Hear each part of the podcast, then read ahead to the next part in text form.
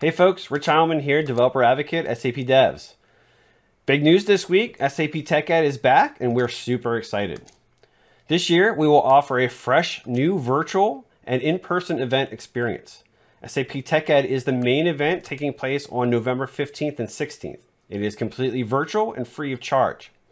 We will also offer an in person element called SAP Tech Ed Hands On Lab, which will take place at the same time, November 15th and 16th, in Las Vegas, Nevada. There will be an additional charge for the in person offering. Attendees of the SCP Tech Ed Hands On Lab will have the opportunity to attend hands on workshops on various topics, as well as join in on other fun activities happening around the Developer Hub. Attendees in Las Vegas will, of course, also have access to the virtual platform where they can watch replays of all the virtual content. More information will come soon, but for now, make sure to sign up to be notified about event updates and open registration. The Developer Advocates team is very excited to see all of you in Las Vegas. See you there. Last year, we introduced a pilot of the Open Documentation Initiative, a way for you to collaborate with us on our documentation.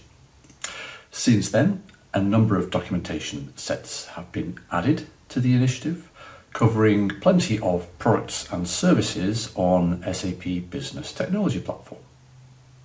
There's a new four minute video that's just been published that explains the initiative in detail and gives you an idea of what it looks like and how it works.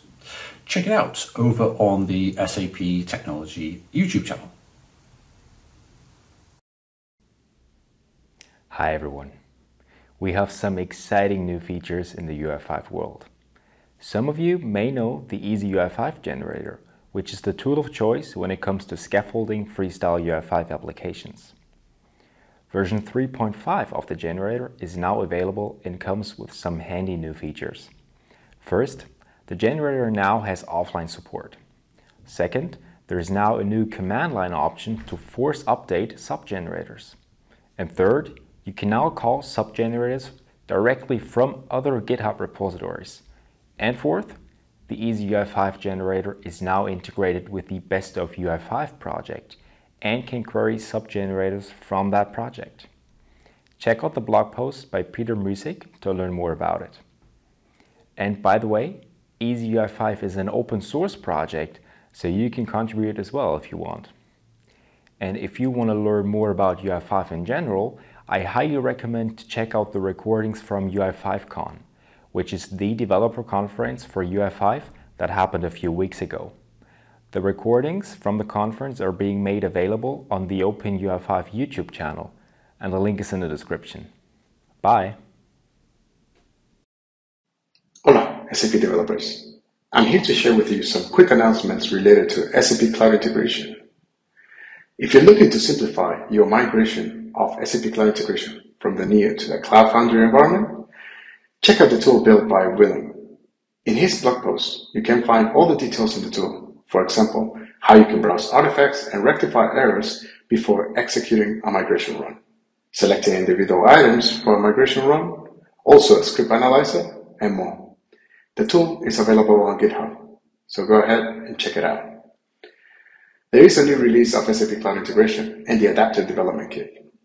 The Custom Adapter Development Kit now supports on-premise connectivity, which means that your custom adapters can now access on-premise applications using Cloud Connector via TCP.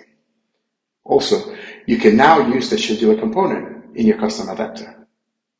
Now, related to the integration content OData API, we can now create and delete message mappings through the API, delete entries from value mappings, and the script collection resource is now part of the integration content OData API. You can create and upload a script collection, add resources to a script collection, and deploy a script collection. You can find more information on the What's New for SAP BTP website. And remember to visit it regularly if you want to know the latest updates on the different SAP BTP services.